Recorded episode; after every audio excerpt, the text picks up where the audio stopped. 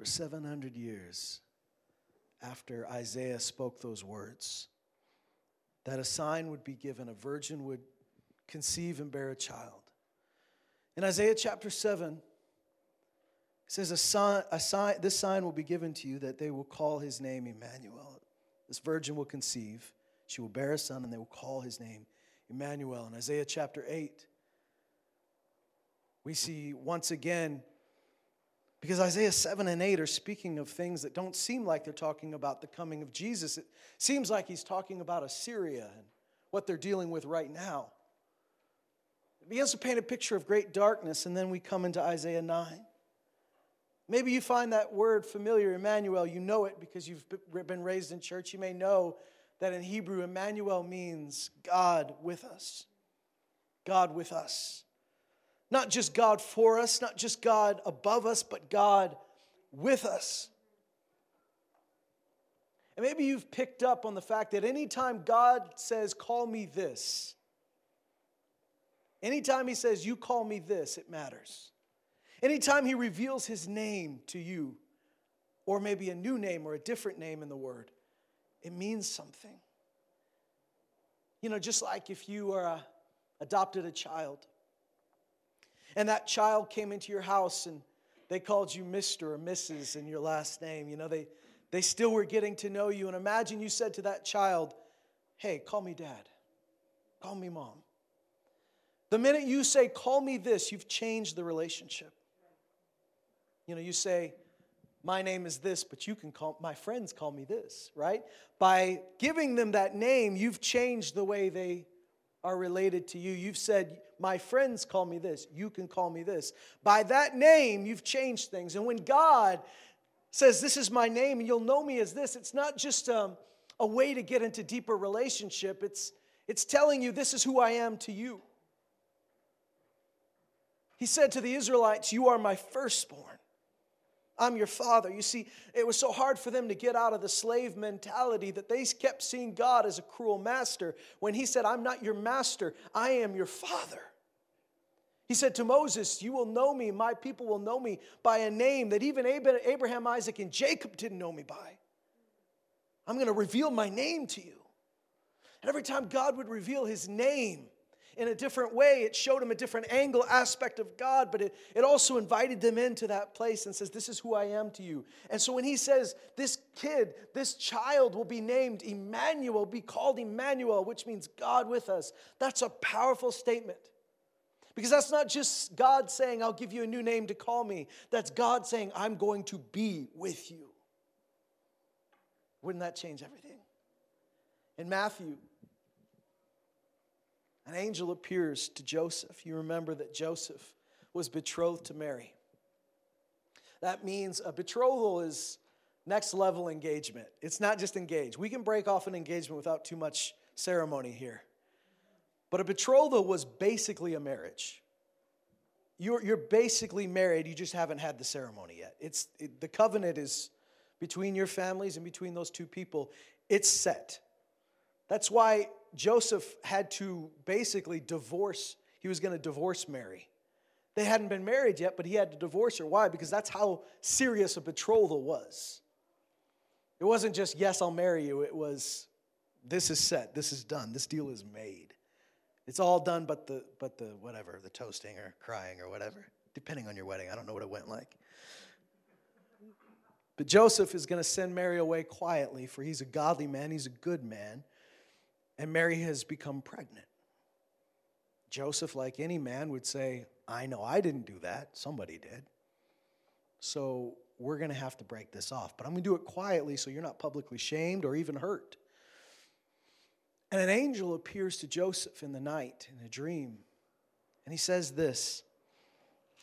If you go right to the beginning of Matthew, chapter 1. And it says in verse 19 Joseph, her husband, being a righteous man, and not wanting to disgrace her, planned to send her away secretly. But when he had considered this, behold, an angel of the Lord appeared to him in a dream, saying, Joseph, son of David, do not be afraid to take Mary as your wife, for the child who has been conceived in her is of the Holy Spirit.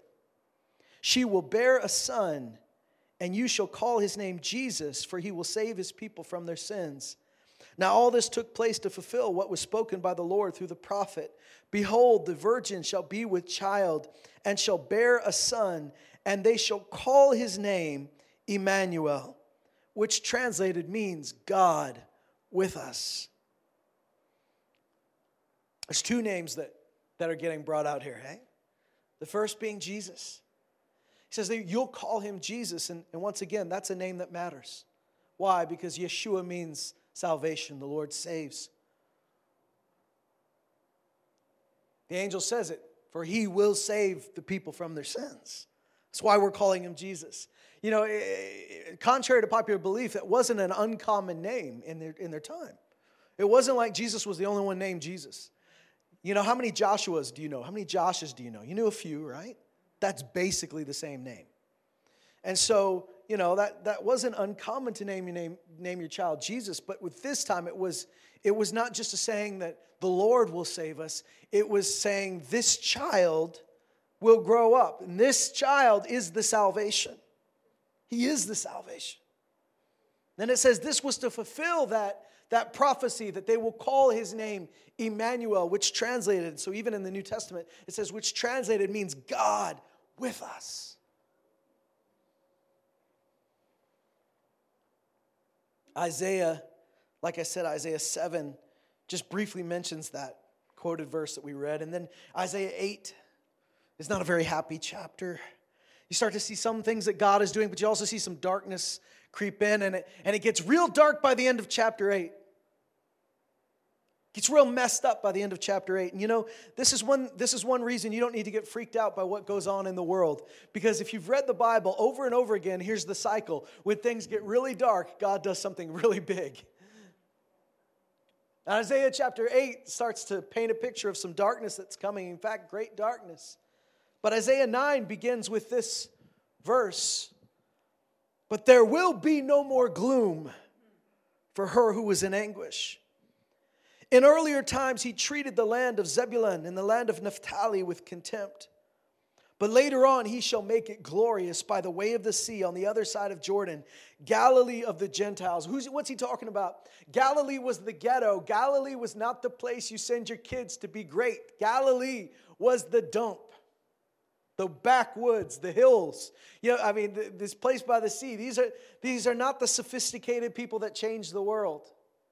And he says, we, we, we treated these areas with contempt. Contempt doesn't mean you hate them, contempt means you treat them as nothing. It's like they, they don't matter. Watch this. It says, Later on, he shall make it glorious by the way of the sea on the other side of Jordan, Galilee of the Gentiles. And the Gospels tells us that when Jesus set up his ministry in Galilee, it fulfilled this prophecy. I love that because it, you see a place that's a total dive, a place that's a total backwater, and it says, He will make it glorious. How did He make it glorious? Did He build a giant temple? How did He make it glorious? Did He raise up a beautiful mountain? He made it glorious by His presence. He was there. Where Jesus is, it becomes glorious. Where God's presence is, there his glory is. And even a dump can be glorious. When I read this verse, now I, I lo- love our city, but you know, in Lloydminster, there's a lot of people trying to get out of Lloydminster. Grass is always greener, right? No matter where you're from, you always want to go somewhere else when you're young. You know, there's people, every city in the world, they want to go somewhere else. Have you ever considered that it's not the, the, the malls or the arenas or the parks that make a city brilliant or glorious, but it's the presence of Jesus that makes a place glorious. It says that he will make it glorious. And then it goes on and it says this The people who walk in darkness will see a great light. Those who live in a dark land, the light will shine on them. You will multiply the nation. You shall increase their gladness. They will be glad in your presence. We talk about how could, how could gladness, how could happiness go up in a society? How, how would we uh, lift people's spirits? How could morale go up? And here's the answer they will increase their gladness. They will be glad in your presence. The presence of God makes us glad. The presence of God lifts our head. The presence of God makes a place glorious. Not religion, not good laws, even though those are great. Good government is great, but it doesn't make a place glorious. It doesn't change a place to the core, to the heart. Laws can't change hearts.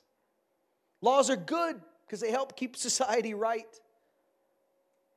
God gave laws, yeah? But He said even the law cannot save, right? What the law could not do, Jesus did. Here it says, they will be glad in your presence as with gladness of harvest, as men rejoice when they divide the spoil. For you will break the yoke of their burden and the staff off their shoulders, the rod of their oppressor, as at the battle of Midian. For every boot of the booted warrior in the battle tumult, every cloak rolled in blood will be for burning, fuel for the fire. For a child will be born to us a son will be given to us, and the government will rest on his shoulders, and his name will be called. Here's more names. Pay attention to the names. For what God calls himself, that's what you expect from him. That's what you that's how you know him. His name is his character. His name is his mission. His name is who he is. It's not just a sound, it's, it's who he is.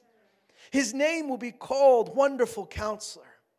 Mighty God, eternal Father, Prince of Peace, there will be no end to the increase of his government or of peace on the throne of David and over his kingdom to establish it and to uphold it with justice and righteousness from then on and forevermore. The zeal of the Lord of hosts will accomplish this. And there we have it. Everything will change when Emmanuel comes. So let's just flip it because Emmanuel came and Emmanuel's here. See, this is the thing we have to realize is that when that baby was born and little Jesus put his pudgy little feet on the planet, God put his feet on the planet. He never left. He never left. We have to know that Emmanuel has come. God is with us. But I want to read something to you that's probably my favorite chapter in the whole Bible, John chapter 1. And we want to just see a picture of this Emmanuel, a picture of what it looks like for Jesus to come, for God to come and dwell amongst us. John chapter 1, verse 1 says, In the beginning was the Word. And the Word was with God, and the Word was God. He was in the beginning with God. And all things came into being through him. And apart from him, nothing came into being that has come into being. In him was life, and the life was the light of men. The light shines in the darkness, and the darkness did not comprehend it. I love that. Light shines in the darkness. The darkness did not comprehend it. Other translations translate it this way the darkness did not overpower it. The light shines in the darkness. The darkness did not comprehend it. The darkness could not overpower it. Then it says, let's skip down to verse 9. There was the true light which coming into the world enlightens every man. He was in the world, and the world was made through him, and the world did not know him. Isn't that crazy? Everything on the planet reflects his nature. Every created thing reflects the glory of God. And yet, when he came to his own people and his own planet that he created, he was not recognized. It says they didn't know him, which means they didn't recognize him. Who are you? We know the stories, right? Jesus walked around doing good, healing all who were oppressed by the devil, and what happened? They rejected him. You may say, well, that was just the Pharisees. No, it wasn't. I seem to remember a crowd saying, crucify him. That was more than the religious leaders. Even those that didn't actively hate him, if they didn't receive him, it's really a rejection. See, at the end of his ministry, he had a handful of people following him. They didn't recognize the one that created them. And it says this in verse 11 He came to his own and those who were his own did not receive him. But, thank God there's a but there, hey? This but is important. But as many as received him, to them, that means to me too, right? To you, he gave the right to become children of God. I love that. The right to become. I've often misquoted this. And I've said he gave the right to be called the children of God. That's not what it says. It says he gave the right to become the children of God. Now you might say, aren't we all God's children? Isn't everybody on the earth, you know, God's child because he created us? Yes, that's true. We're his child in the sense that we came from him, that we were created by him. But there is a family that you've been called to. There is a, a rights that you come into the kingdom as sons and daughters. Through Jesus Christ, we are reborn born again as his kids, as his children. He said to those, here's the key as many as received him. That's what we had to do, right? We had to receive him. To as many as received him, to them he gave the right to become children of God. Even to those, how do we receive him? We believe in his name. Verse 13, who were born not of blood, nor of the will of the flesh, nor of the will of man, but of God. And the Word became flesh, and it dwelt among us. And we saw his glory. Glory as of the only begotten from the Father, full of grace and truth. The Word became flesh, and it dwelt among us. If you're a student of the Bible, you may know that one of the ways to translate, translate this is the Word became flesh and the word that's used there, you could basically translate it like this The word became flesh and tabernacled amongst us. And we saw his glory. Now, maybe if you've been a Christian for a while, you know the word tabernacle. If you grew up in Quebec, it's a swear word. Everywhere else, it's just a regular word. if you grew up Pentecostal, you might have had a church. Lots of Pentecostal churches were called tabernacles. Cool. But you might have said, I don't really understand what that word means. It's probably just another word for church, it's another word for temple. But tabernacle is not just another word. Tabernacle is very important because the tabernacle uh, was something that uh, has been key to the whole Bible if you really begin to understand it. Let's go back to Genesis with me for a minute. Just go back to Genesis, not in your Bibles, just in your head, all right? Let's take a journey to the garden. How many times did you wish you could actually do that, right? But in Genesis 1 and 2, God creates everything in seven days. There are seven stages to his building this whole thing. And on the seventh day, he rests. And rest is a part of building, isn't it? And on the eighth day, everything's new, everything's a new beginning, the first day, eighth day. But in this process, it's really the seven stages of building a temple. What he does is he builds this place and these makes these people in his image that know him. And he walks with them in the garden. Isn't that amazing? I mean, think about it. The scripture says he walked with Adam in the cool of the day. He walked with him. Adam didn't just pray to God, Adam went for hikes with God. He walked with him. They were clothed in his glory. They knew him. See, in this place, heaven and earth had come together. There was no separation. Separation didn't come until sin came. When sin came, we were separated, but that's not the way it was designed. It was designed that there would be no separation between us and God. And so the glory of God filled that place. The light of the Lord filled that place. They were full of Him. There was relationship with Him. That was the way it was meant to be. And what sin did was it broke that and brought death. And everything that's broken in the world is broken because of that, right? God didn't create brokenness in the beginning. He said, This is good. He looked at every single created thing and said, It's good. And the only thing that was not good was that man was alone. So he gave man a wife. And these two humans know God, and it's good. Right? It is good. God showed us this is what I want. He had his dwelling amongst his people. You know, uh, I, like many of you, when you read the story, I used to have a picture Bible when I was growing up as a kid. That was my first Bible that I really got into reading was the picture Bible. I loved it. And my favorite part of the picture Bible was Moses and the Israelites. I loved watching them just go through their adventures.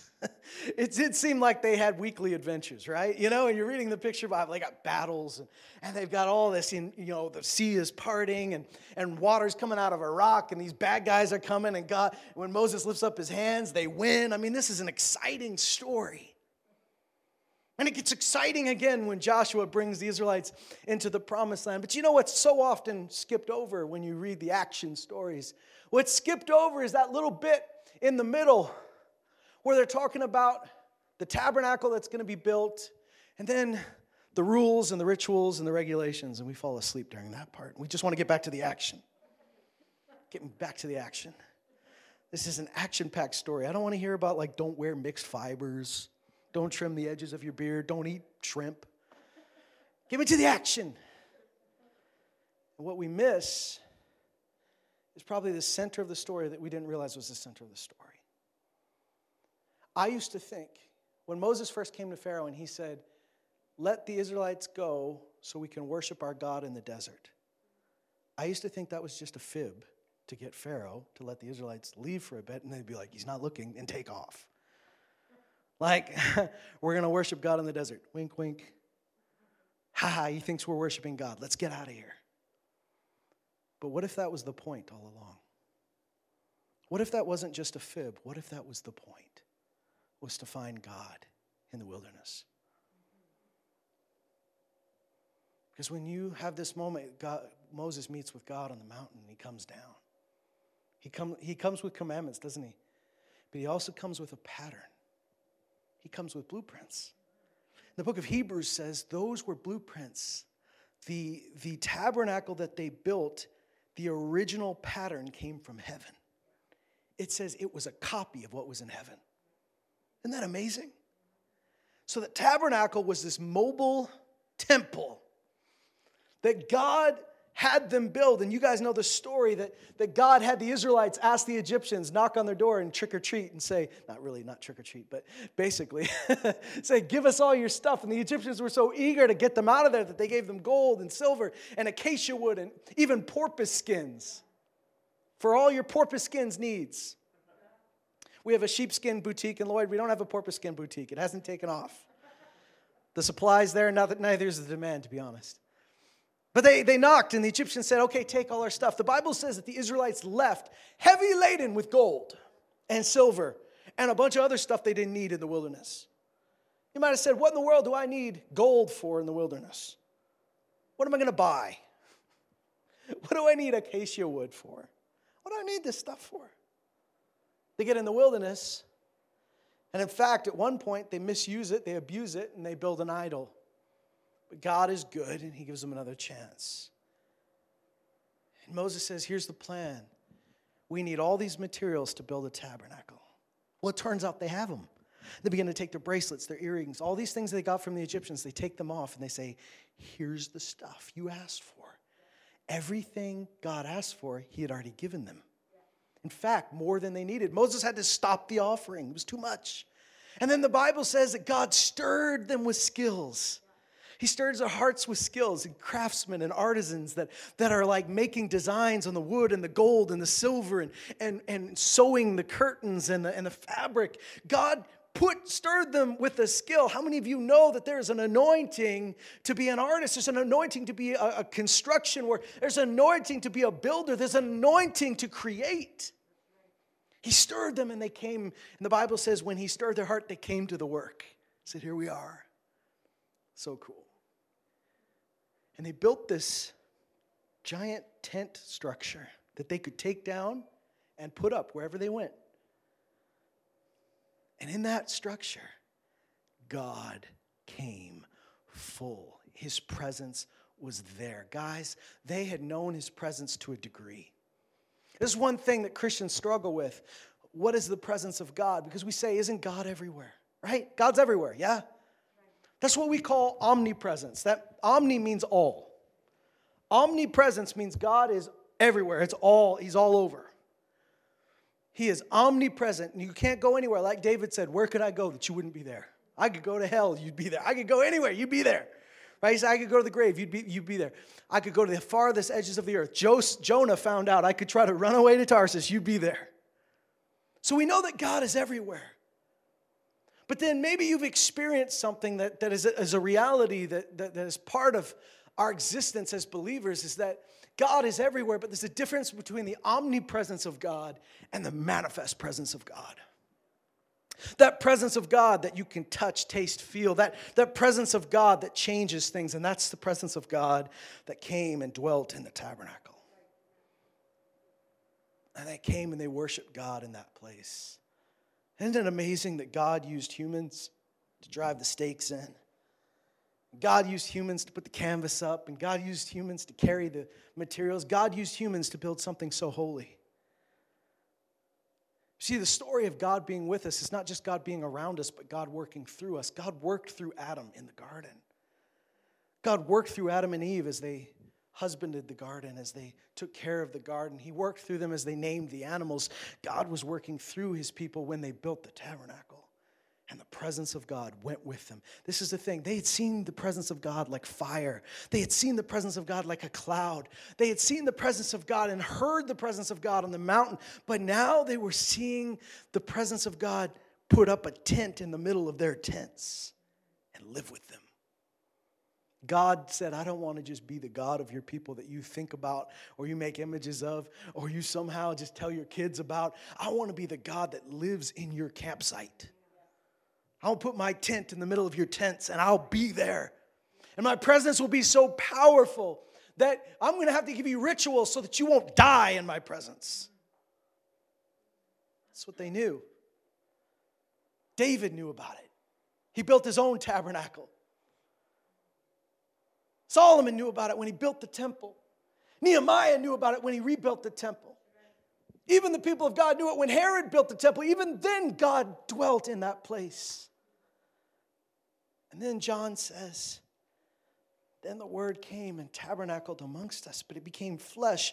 The building was not a building of gold or wood or silver, it was a building of flesh. presence of God lived in a body, a body that had to sleep, a body that had to go to the bathroom, but a body lived with us. And we saw his glory. Think about this. If you were one of those Israelites, you would see God's glory to a degree but only one guy once a year could go into the Holy of Holies, the Sanctum Sanctorum, the inner, inner place. And one guy could experience it once a year. But in Jesus, we saw it. We got to live with it. That's Emmanuel. And it made everywhere he went glorious. We saw, look, look what John says, we beheld his glory. What if this is the point of everything? That God would once again dwell amongst his people. We put so much emphasis on in the sweet by and by, which thank God we should look forward. But if we don't get the reality here, our idea of there is not going to make a lot of sense. Remember, it's Jesus that taught us to pray, that taught us to pray, Your kingdom come, your will be done on earth as it is in heaven. There are some things that will never be fully realized until we're on the other side. Right? There's a body you don't get until you're changed, right? This body you have cannot inherit the eternal. So we'll get a new body. Jesus will set up his throne. He will rule with a rod of iron. The lion will lay down with the lamb. The kid will stick his hand in a serpent's nest and will not be harmed. The swords will be beat into plowshares. We know there's a kingdom coming. But we also know Jesus went around village to village, town to town, telling them and telling his disciples to tell people the kingdom of heaven is here. It's at hand. Pay attention, it's here. This is more real than we give it credit for because look, shouldn't that have changed everything? 700 years before Jesus was born, when people heard that, and they, if, if they just got a glimpse, like the Bible says that prophets were longing to look into, they were making careful inquiries, trying to figure out what they were talking about. Wouldn't they have thought, once this happens, everything changes? Could you have read that prophecy and imagined that Jesus could go by unnoticed? That Emmanuel could be unnoticed? No, you'd be like, everyone will know. And yet, John says that Jesus was not recognized. That he came to his own and his own didn't receive him. I wonder if that's the same problem we face today. We're calling out for something that God has already given because we don't recognize it. We don't see Him and we don't seek Him. But the key is receiving. If you would receive Him, He says, you'll become children of God. Well, you've done that. I trust. I mean, I think that's why you're here. You've received Jesus.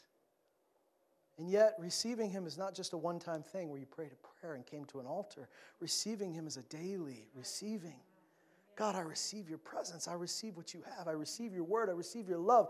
Receiving is seeking his presence, honoring his presence, honoring the fact that he's here and my house is glorious and my city is glorious and this family is glorious and this church is glorious. Not because we've done great things, but because the great one is here. Jesus is here. Emmanuel is with us. The whole point is that God would dwell amongst his people. It's at the beginning of the book, it's at the end of the book. We'll read that in a minute. But I'm going to read you something from 1 Corinthians 6. Sorry, I think it's 2 Corinthians 6. My mistake. Yeah, 2 Corinthians 6. So you notice that 2 Corinthians 6, if you've read it, is Paul telling the church, you guys need to open up. Open your hearts. He says, we've, been, we've opened our hearts wide to you. Our mouth is open freely to you, which tells us if our heart is open, our mouth will be open too. He says, Our hearts, our mouths have opened wide and freely to you. And listen, and we've said this before Paul, if anybody had a right to get bitter and shut himself down, it was Paul. After Jesus, I'd say that guy. He took abuse from the inside and the outside. But he kept his heart open. And he says, Corinthians, you are not held back by us. You're held back by your own affections. But you're not held, you're not kept small, as one translation says. One paraphrase says, You're not kept small by us, you're kept small by the smallness that's within you. Well, you won't open up. You won't open your hearts. Then he says, Don't be bound with unbelievers. Don't, don't partner with unbelievers in that way. Then he says this. He says in verse 16, this is 2 Corinthians 6 16, what agreement has the temple of God with idols? For we are the temple of the living God. We're the place where God lives. That's why church is important, guys. We are the temple of God. 1 Corinthians 3, he says in the same letter, or in the letter before this, 1 Corinthians 3, he says, guys, you need to, you need to know that this is the temple. We are the temple of the Holy Spirit he says, Don't you know you? And that's, that you there is plural. It's not just you, it's you. Later on, he talks about you singular, like your body is the temple of the Holy Spirit. But he starts out saying the church body is the temple of the Holy Spirit, and the, the Spirit of God dwells in us. He says, if anybody starts tearing down that temple, God's going to tear them down. And he's talking to them about their fights and their strife. And here Paul's talking about them. He's saying, You guys have you guys are, are easy, you, you're making agreements with idols, but you won't really open your heart to us. He says, guys, open your heart. And then he says, here's the promise. We are the temple of the living God, of the living God. Oh man, that's amazing. Maybe that's why. That's why Emmanuel in theory is good, but in practice is scary. Because in theory, God with us sounds amazing, but in practice, it freaked the Israelites out. In practice, it freaked the Pharisees out, right? We want a God we can fully understand and fully control, but if He's a living God, you can't just control Him like that. He might freak you out from time to time. He is good, but He's not safe, right? He's so good. But He's not your genie, He's not your slave, He is your king. So when we begin to understand that, Jesus said some things that made people uncomfortable. God did things that made people uncomfortable. Thank God, discomfort is not the enemy. But it says this For we are the temple of the living God. Just as God said, I will dwell in them and I will walk among them. This is the promise he made hundreds of years before. I will dwell in them, I will walk among them, and I will be their God, and they will be my people, my tribe, my family. Therefore, now never start, never start a verse that starts with therefore and don't read what came before it, yeah? Because the therefore matters. Therefore, because of what? Because he said, I want to live with you. I want to walk among you. I'll be your God. You'll be my people. Therefore, come out from their midst and be separate. You know, we, we quote that verse without quoting what came before. God's not telling you to come out and be separate and just be lonely. He says, Come out and be separate where I am. Be my people. You don't belong to the world, you belong to me. Don't think like the world. Don't act like the world. Don't, don't try to fit in with the world. You're mine. Therefore, come out from their midst and be separate and do not touch what's unclean. And I will welcome you. And I will be a father to you. And you shall be sons and daughters to me, says the Lord Almighty. Therefore, having these promises, beloved, having these promises, who? Beloved. Beloved by who? By God. Sure, they're beloved by Paul, but they're first and foremost beloved by God. Beloved, let us cleanse ourselves from all defilement of flesh and spirit, perfecting holiness in the fear of God. Make room for us in your hearts. We wronged no one, we corrupted no one, we took advantage of no one. I don't speak to condemn you, for I have said before that you are in our hearts to die together and to live together. Now, why? Why is this sandwich made? Why is the bread open up your hearts? He starts out open up, open up to us, guys. Then he, he, puts, he puts it again, open up to us, guys. Let us in. He says, make room for us in your hearts. Why, in the middle of that bread, is there the meat of God saying, I will live with you, and I will dwell with you, and I will walk among you? Because the walls we've put up and the close guardedness that's in our heart and the bitterness and the hardness is a result of separation from God. It's what the world experienced when death came into the world. And even, get this, even when we refuse to let each other in, it's a work of death. But life comes in and changes everything. And that's why the promise of what God says, I will be your God and you'll be my people, that enables us. When we trust God that He's our God and we're His people and He is amongst us, we now open up. The, the song goes, Hearts unfold like flowers before Him. Right? The presence of God changes everything. And it seems to me that this should be the center of everything we do. The tabernacle was in the middle. God's presence is in the midst. You will be glad in my presence. Could it be that church is meant to be built around the presence of God? Could it be that our lives are meant to be built around the presence of Emmanuel? Everything that matters matters because he's here. Everything that matters matters because He's our God and we're His people. Everything that matters matters because He dwells with us. And that's a powerful thought. And it's amazing that we don't fall down and die, but because of Jesus. And you guys know on that cross, we put a lot of emphasis on his conversation with the thief. We put a lot of emphasis on him saying it is finished. But don't forget what happened across town. He's on the outside of the city, but what's happening in the middle of the city? The temple is shaking the sun turns dark, an earthquake hits, and the curtain that divided the people from the presence of God split from top to bottom and never has been sewn up again. Because God didn't just keep God didn't just say, I don't want you out of the Holy of Holies. God said, I'm not staying in the Holy of Holies. I'm coming out. I am dwelling amongst you. That's what happened. Now he says, perfecting holiness in the fear of the Lord. What is the fear of the Lord? The fear of the Lord is an immense knowledge of him. He's here. How do we act when he's here? You ever hear that? You ever hear somebody say, oh, shh, they're here?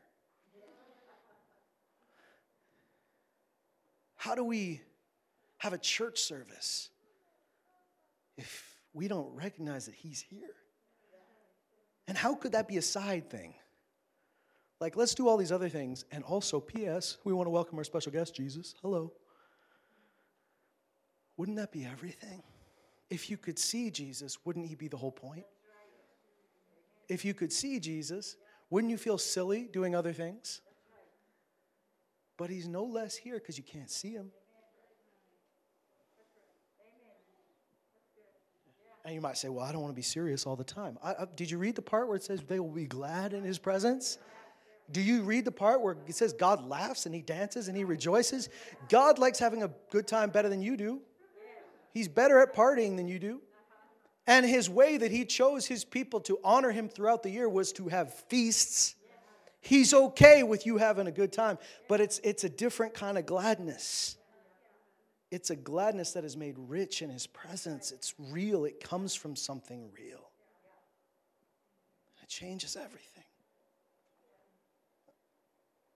Changes everything. At the end of the book in Revelation, we come towards the end of the story, the second last chapter of the whole book, second last chapter of the whole thing, ramping up to the great and final finale. But in the penultimate chapter, Revelation chapter 21, God says this.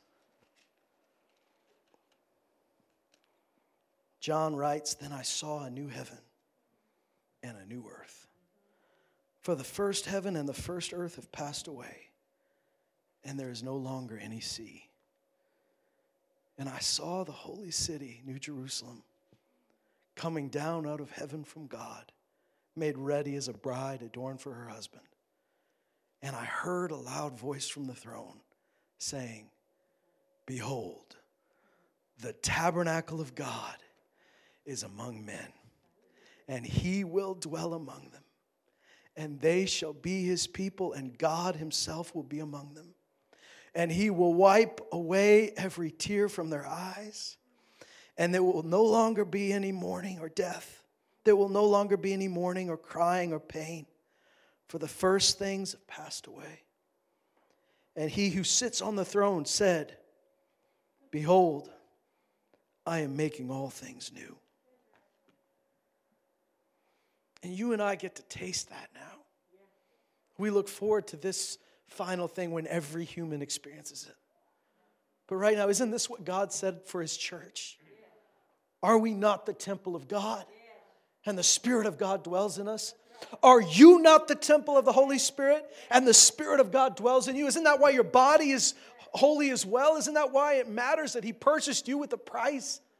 That's why it matters. That's why your life matters, friends. That's why these gatherings matter. It's God's here. And doesn't it change everything? It doesn't make everything glorious. And it doesn't, you know, see, on this side of that reality, on this side of that reality, we still experience the brokenness of the world, the cursed world. We're inundated with it. Eight, over eight hours a day, most of you are flooded with it. But it can't change you because it can't change God. And everywhere you go, you carry the light of heaven. And everywhere you go, you carry the glory of God. And everywhere you go, the tabernacle of God is walking through Lloydminster. Emmanuel. Emmanuel is one of my favorite names because it means God came and never left. It means He's dwelling in the midst of His people and friends. If I'm to if I'm to be honest with you and tell you one thing I hope for 2021, I don't. I mean, thank God. You know, we're all praying and believing that that we won't have too many more months of this. We're all praying and believing that these things will open. Yes, but there are bigger things at play. Don't be distracted. There are bigger things at play. And in 2021, I pray and I hope that the church of Jesus Christ will be a church centered on the presence of God. The presence of God will change everything. The presence of Jesus will make things glorious. The presence of Jesus will heal and restore. And I know the world will be broken until he comes and makes all things new. But the church is meant to be restored and a restoring force, a, a force of restoration. And so it's in those pauses, it's in those times where you say, God, I recognize that you're here. It's in the morning, it's in the evening, it's in our gatherings, it's in your alone time that you say, God, you're here. Emmanuel, you're here. That changes everything. So, Lord, I, I want to honor your presence. I want to acknowledge your presence. I want to rejoice in your presence. I want to be glad in your presence. I want to be healed in your presence, refreshed, restored. Lord, I need your presence. Put your tent in the middle of my life. Make your tabernacle amongst us. Make your dwelling place amongst us, and we'll come out. We'll come out from amongst their midst. That doesn't mean start a commune. It doesn't mean go and live in the caves. It means to be different. Are you okay with being different? Are you okay with being weird to the world? Yes. How will they see Jesus if we're not different? How will they taste him if we've lost our saltiness? How will they see him if we hide our light? He's the light of the world. Then he says, You're the light of the world. So, God, make your dwelling place in the midst of us. You have. You've already done it. So we acknowledge you. We receive you.